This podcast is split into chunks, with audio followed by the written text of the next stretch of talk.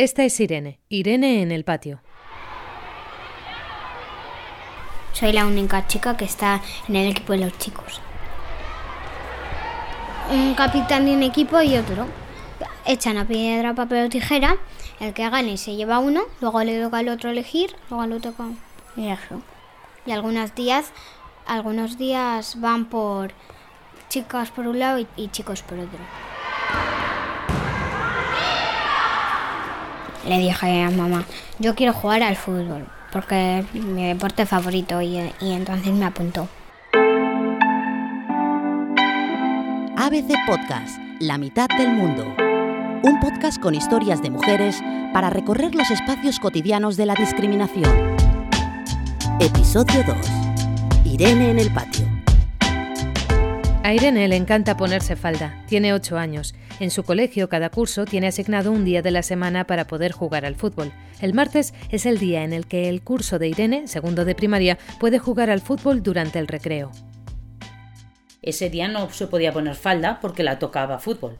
Quería ponerse los leggings y las playeras para poder jugar a sus anchas. Y los días esos iba súper contenta al cole. Entonces me di cuenta que a Irene le- lo que le gustaba era el fútbol y dije, pues ¿por qué no? A la madre de Irene, Lidia, le gustaba jugar a la rayuela cuando era pequeña. Recuerda más de un balonazo en la escuela mientras los niños se divertían con el balón y las niñas normalmente jugaban a las canicas, la comba o el pilla-pilla.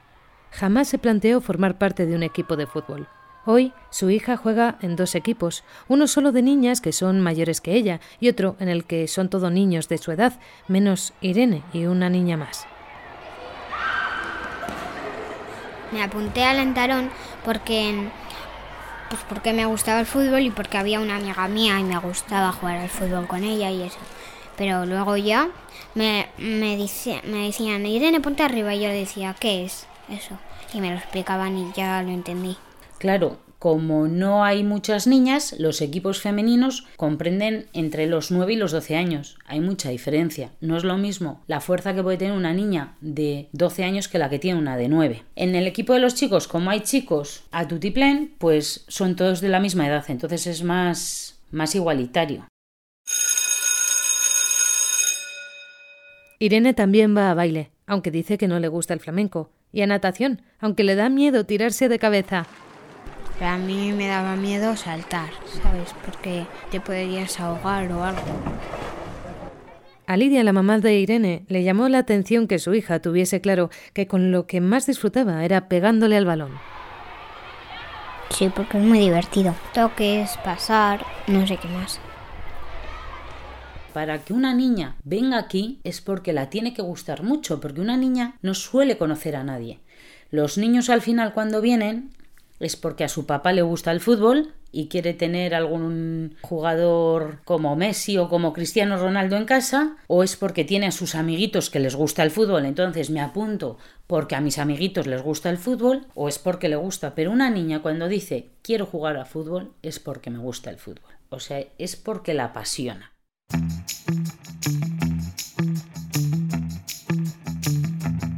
El patio del colegio de Irene es gris, de hormigón.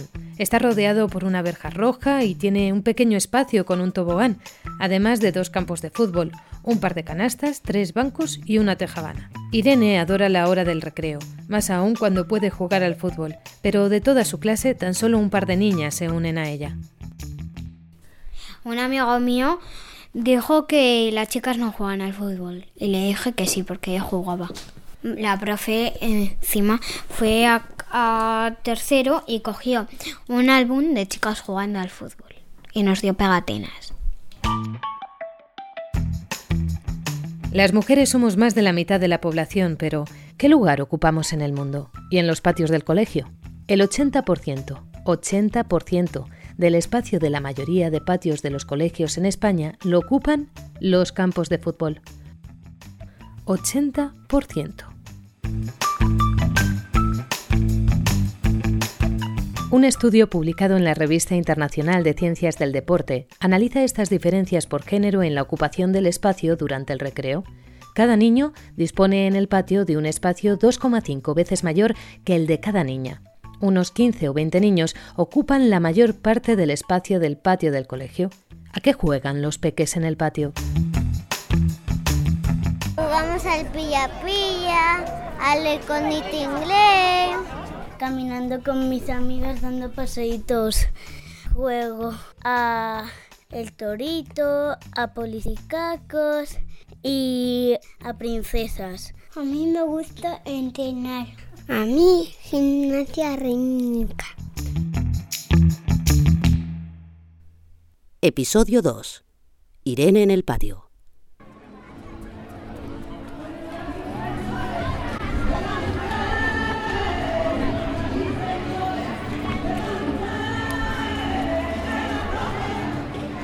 Pues ahora mismo estamos en el campito, que es el patio del Colegio de la Paloma, y estamos en la fiesta solidaria. Y se organiza pues, con los varios objetivos. Uno es el encuentro, pasárnoslo bien, el intercambio, las familias se implican, hacen comida, venden bebida, cantan, ahora mismo están cantando unas familias gitanas del cole, están cantando flamenco.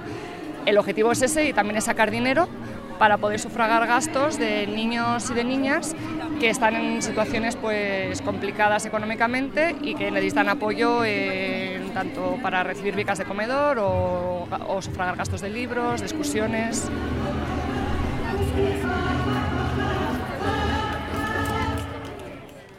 Si este fuese el patio del cole de Marta Monasterio, ella estaría jugando a rescate, a la comba, a balón prisionero o incluso a la serie V, sí, aquella en la que unos extraterrestres comían ratones. Ella ahora es socia fundadora de Pandora Mirabilia, Género y Comunicación, una cooperativa que ha formado parte de la transformación de El Campito, un patio gris que pertenecía al Colegio de la Paloma, en Madrid. Pues el campito antes era como son casi todos los patios tipo, ¿no? que son un rectángulo gris donde, que está dominado por dos canchas de fútbol y, y una de baloncesto. ¿no? donde no hay color, donde casi todos los niños, y digo niños porque el espacio del fútbol central lo usaban los niños principalmente, eh, están en el centro del, del, patio jugando al fútbol y en los márgenes y en las esquinitas pues te veías a aquellos niños que no les gusta el fútbol, porque también hay algunos que no les gusta, y a las niñas intentando jugar pues a, otras, otro tipo de, de cosas o intentando descansar. ¿no? Con este reparto, el espacio en el campito y en la mayoría de los patios lo dominan los niños y además los mayores sobre los más pequeños. La iniciativa Red de Patios Inclusivos y Sostenibles, un proyecto desarrollado por Pandora Mirabilia, Pez Arquitectos y Colectivo Punt 6, ha trabajado a lo largo de 2017 en la transformación de los patios del Colegio Nuestra Señora de la Paloma y Santa María, en Madrid. Durante un curso escolar, alumnado, profesorado y familias han trabajado en el desarrollo y cambio de sus patios. En el caso de El Campito, han reducido la pista de fútbol, ya no se puede jugar al balón todos los días, cuenta con dos rocódromos, un huerto más grande, un merendero, estructuras con las que jugar y murales.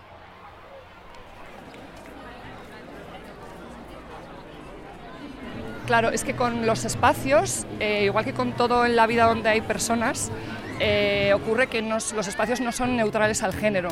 Es decir, el cómo se disponga un espacio, ya sea un patio, ya sea un aula, ya sea un lugar de trabajo, determina eh, las funciones que estás promoviendo en detrimento de otros. Entonces, eh, disponer un patio con el predominio absoluto de porterías, lo que estás diciendo a niños y a niñas es que lo importante es el fútbol. Y tenemos la realidad que es verdad que las niñas pueden jugar al fútbol perfectamente. Nosotras no queremos decir que no, que, el fútbol es un deporte de niños, pero la realidad de los patios españoles, y me atrevería a decir que europeos, es que en los patios al fútbol juegan sobre todo los niños, sobre todo si es un juego libre, donde hay porterías. ¿no? Si está más dirigido las niñas y está más pautado, las niñas también le entran a jugar. Es una realidad que pasa en este cole, pero pasa en la mayoría de colegios españoles. ¿no? Esto lo dicen ya desde hace ya por lo menos 10-15 años los estudios de coeducación que han analizado la distribución y los usos del patio.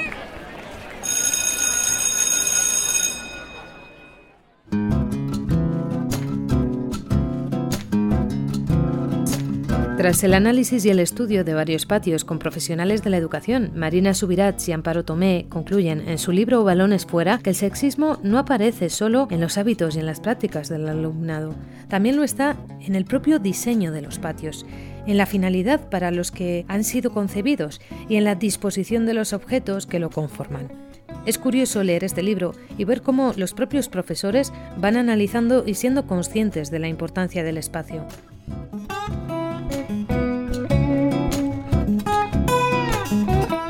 Mi patio se llama el campito.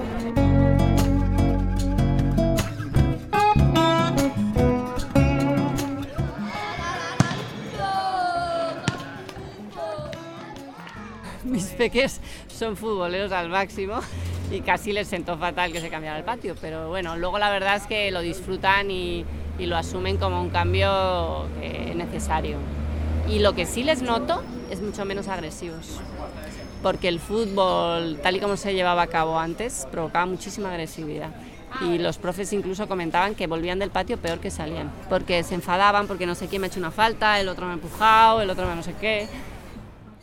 Lucila Urde es arquitecta. De pequeña le gustaba hacer el pino y dar volteretas. Ahora es fundadora de Pez Arquitectos, el estudio que ha formado parte de la transformación del campito.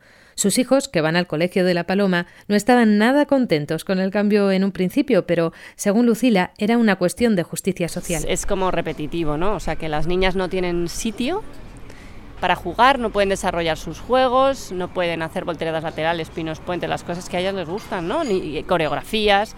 Y en cambio los niños eh, están muy acostumbrados a que ellos son los que monopolizan el juego y por lo tanto ellos son los jefes del, del recreo. Los niños futboleros, no todos, claro. Estoy con Lucila en una cafetería frente al cole de La Paloma, aprovechando que va a recoger a uno de sus hijos. El estudio en el que trabaja Lucila ha publicado la guía de diseño de entornos escolares. Me cuenta que en Suecia la normativa marca un ratio de 10 metros cuadrados por alumno en el patio. En Madrid, por ejemplo, tan solo se especifica que el tamaño del patio tiene que tener un mínimo de 900 metros cuadrados, sin indicar el número de alumnos del centro. De hecho, hay coles, según el estudio Micos de colegios escolares, que tan solo tienen 3 metros cuadrados por peque. Según Lucila, es clave solicitar una legislación que especifique los metros cuadrados por alumno en la construcción de los coles y también que haya una normativa sobre la calidad del espacio, la sombra, zonas de vegetación, accesibilidad. En estas transformaciones de patios, Lucila destaca la importancia de la participación de padres, profes y del alumnado, pero sobre todo de las niñas.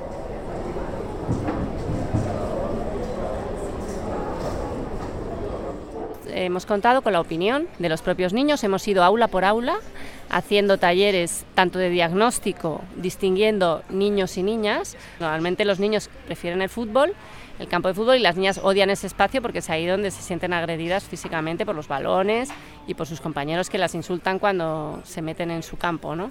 Y eh, el diagnóstico se hizo, por tanto, por género y ya las propuestas se hicieron eh, todos en común con una serie de maquetas, cuatro maquetas por aula, con cuatro ejes fundamentales que habían salido del diagnóstico.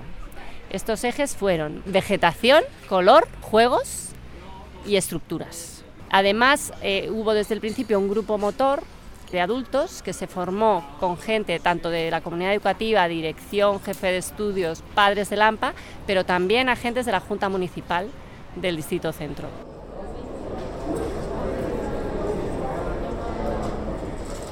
Pues mira, como mujer yo creo que fundamentalmente escuchar a las niñas, porque mmm, no solamente hay un rol como de, mm, de, poca participación en el juego escolar, sino que también en este cole no mucho, pero suele pasar que las niñas tienen, opinan menos. Hay que ser más sutil, ir directamente a ellas, preguntarles, ¿no? Eh, entonces como mujer me ha parecido que es darles una oportunidad de opinar de sentirse escuchadas y sobre todo sentirse protagonistas de que el espacio, prácticamente el espacio transformado va a ser para ellas, porque son las que no tenían nada, ¿no? Y las que de repente tienen, pues como mínimo el 40% de, del espacio.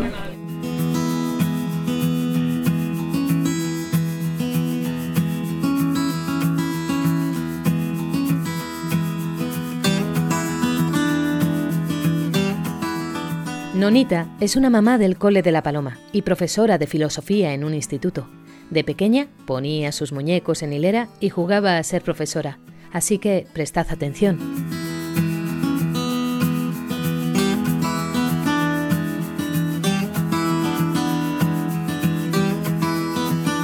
Claro, ¿qué es siempre el patio del colegio? Pues el patio del colegio es un gran campo de fútbol donde los niños ocupan todo el espacio y las niñas están como siempre en los márgenes eh, jugando ahí con, con, unos trocitos de arena o unas piedrecitas.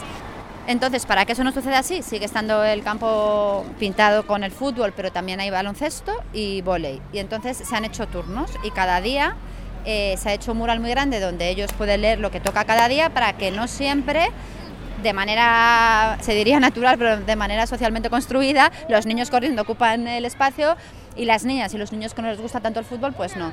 Y, e incluso hay un día sin balón que es los viernes, y hacen una cosa que se llama el Juegui Viernes, que los de sexto proponen actividades para que jueguen los pequeños, y quien quiera se puede unir a esas actividades y hacen juegos, pues de, hacer papiroflexia o bueno, cosas que se inventan los mayores para los pequeños.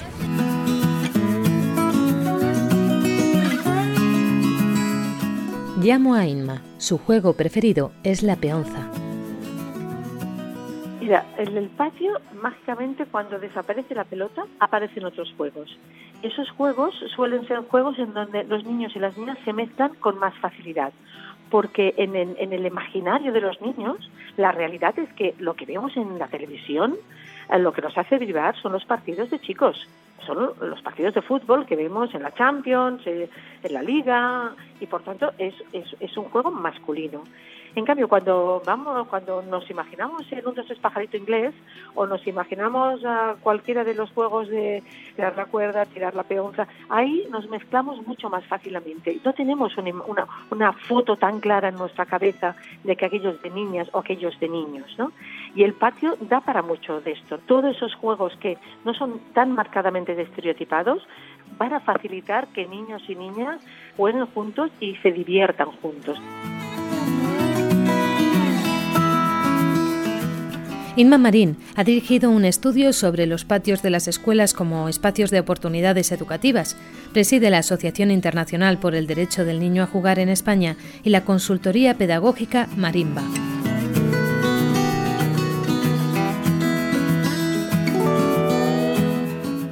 El juego influye en todos los aspectos ¿no? del crecimiento de los niños y niñas y por tanto también en la forma de relacionarnos y en la forma de relacionarnos con el otro género, ¿no? Por ejemplo, los estudios que se han hecho sobre el juego en los patios nos dicen que cuando desaparece la pelota o se minimiza el impacto de la pelota, los grupos pasan de ser de monogénero a multigénero, de manera que ya no solo juegan los niños a una cosa y las niñas a otra, sino que más fácilmente se mezclan. El patio es el lugar donde se aprende a socializar a través del juego, en el que desarrollarse desde pequeños y es una herramienta más dentro de la labor educativa del colegio. Inma ha escrito el libro Jugamos, sobre cómo el aprendizaje lúdico puede transformar la educación. En él habla del tercer educador. Es ese educador invisible que es el espacio, el espacio donde los alumnos y las alumnas se mueven, ¿no? Espacio que es el aula, por supuesto, pero no solo el aula, eh, son los eh, pasillos, es el comedor de la escuela y los laboratorios, la biblioteca y por supuesto el patio, ¿no? Eh, es aquel espacio, ¿no? que también influye en la educación de nuestros hijos, aunque aunque no lo veamos, aunque no hable directamente, ¿no? En su libro, Inma apunta que si multiplicamos los 30 minutos diarios de patio de una alumna de primaria, suman 525 horas. Resulta que son prácticamente las mismas que se dedican a materias como educación física o lengua extranjera, de ahí la importancia de ese tercer educador.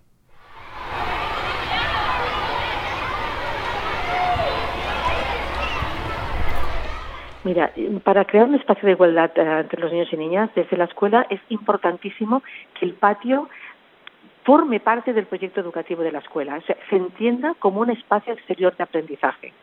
Eh, nos olvidemos de esa idea de que el aprendizaje se da en el aula y que en el patio es exclusivamente aquel espacio en que vamos a recargar energías o a refrescarnos un poquito antes de volver al aula.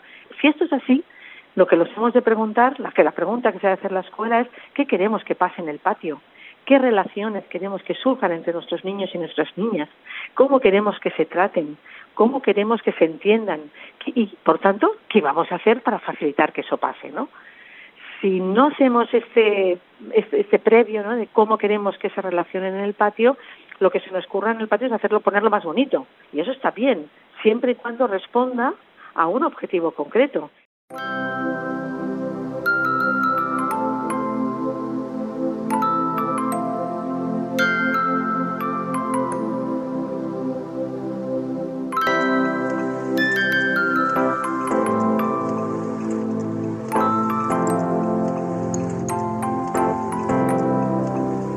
Implicarse en el patio e integrar el juego en una coeducación, como lo hizo la profesora que escuchó cómo un niño le dijo a Irene que las niñas no jugaban al fútbol.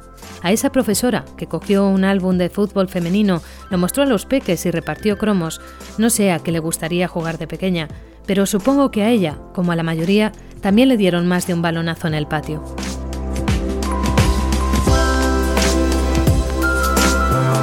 Desde la mitad del mundo os lanzamos la bola para reflexionar sobre el entorno, los patios y el juego, y coeducar a niñas y a niños en igualdad.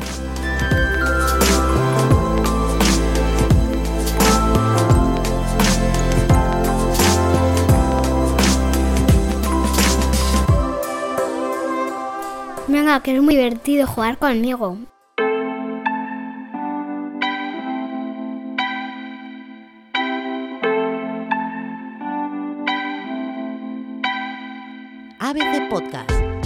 Del mundo.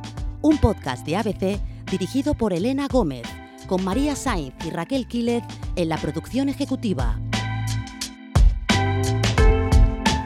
Puedes escuchar La mitad del mundo en Google Podcast, Apple Podcast, Evox, Wanda, Spotify y abc.es.